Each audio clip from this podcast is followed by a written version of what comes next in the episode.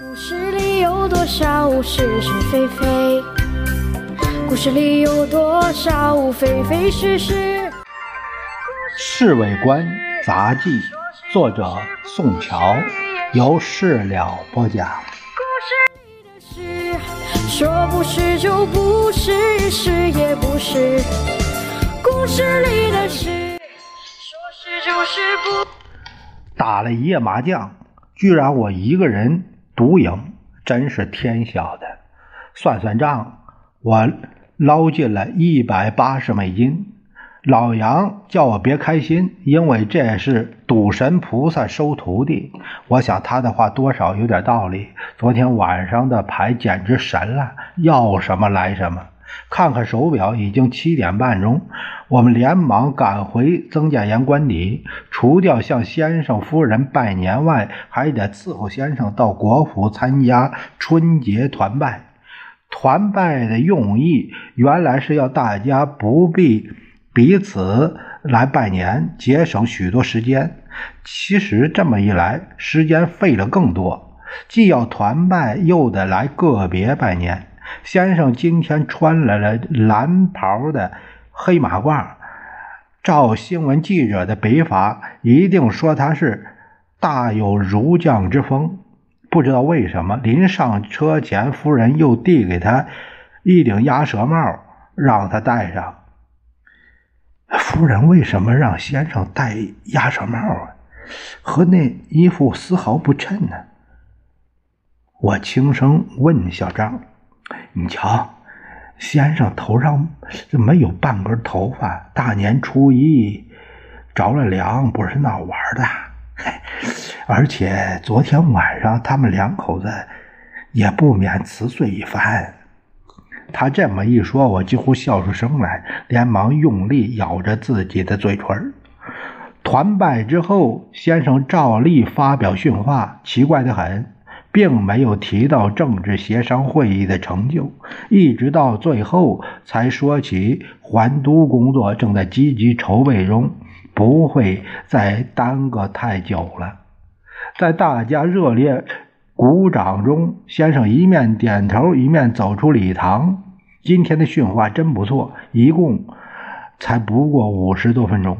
回到官邸，先生进了办公室，老杨早把墨研好，又在写字台上铺好了红纸。先生提起毛笔。饱蘸了墨汁，在红纸上嗖嗖的写了八个大字：“元旦开笔，国事敌吉。”写完，他站起身来，端详了好久，大概是余兴未尽，又在另外一张纸上写了“元旦书红，世界大同”。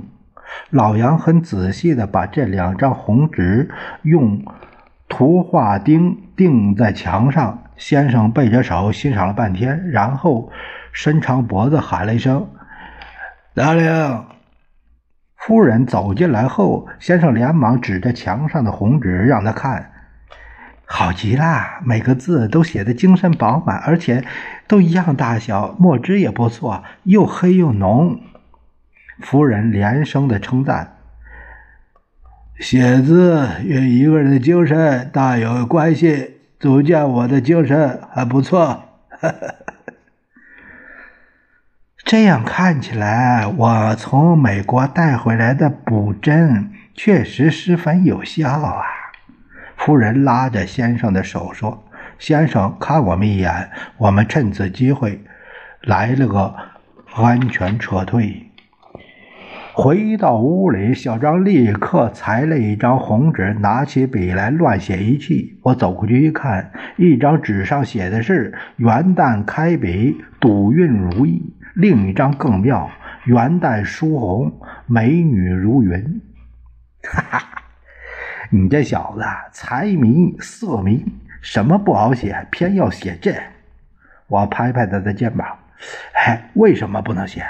我这人心直心口如一呀，绝不能像陈立夫那样满口仁义道德，满肚子男盗女娼。小张站起身来，大年初一你为什么骂人家陈立夫来着？老杨插嘴了，原因很简单呐，这家伙太不识相，出卖侄女儿，等到什么多少好处？哎，也不送我们一点礼。谁叫你没侄女？嗨，我就是有，也不像他那无耻。老李这时候走进来，他看我们正笑得欢，哎，笑什么呢？你们？我就把小张的话说了一遍。小张的话有道理，我正要告诉你陈立夫的把戏呀。什么把戏？你们知道陈小姐在哪儿呢？哎，不是已经是回上海了吗？我问的是她现在什么地方？当然还在上海，去美国了。哎，前些时候先生不是因为陈小姐在上海的那公共场所出面太多生气了吗？就是因为先生的生气，他有了下文你他妈用不着再绕弯。陈小姐上哪儿呢？老杨有点不耐烦，他，哎呀，哎呦，哎呀，他年底啊又从上海回来，住在南温泉国老家里。哎，为什么要回来？你问我，你还不如问先生呢。老李喷了一口烟儿，我知道他为什么回来。小张抢着说，表面原因是回来过年，实际上。帮着他叔叔进行党营事业，你说先生知道不知道陈小姐回来？连老李都知道，先生还有不知道的？也许就是先生示意陈立夫把他叫回来的。夫人监视这么严，哪有机会让先生和这小姐见面啊？我还是不能相信老李说的话。晚上不能见，白天有机会啊！走私的门路多得很。先生只要去中央政治学校讲演一趟，这不是名正言顺就到了南温泉吗？夫人纵然是多心，也不会猜到有这一步棋。老杨在那儿分析。故事也是，故事里的事。说不是就不是，是也不是。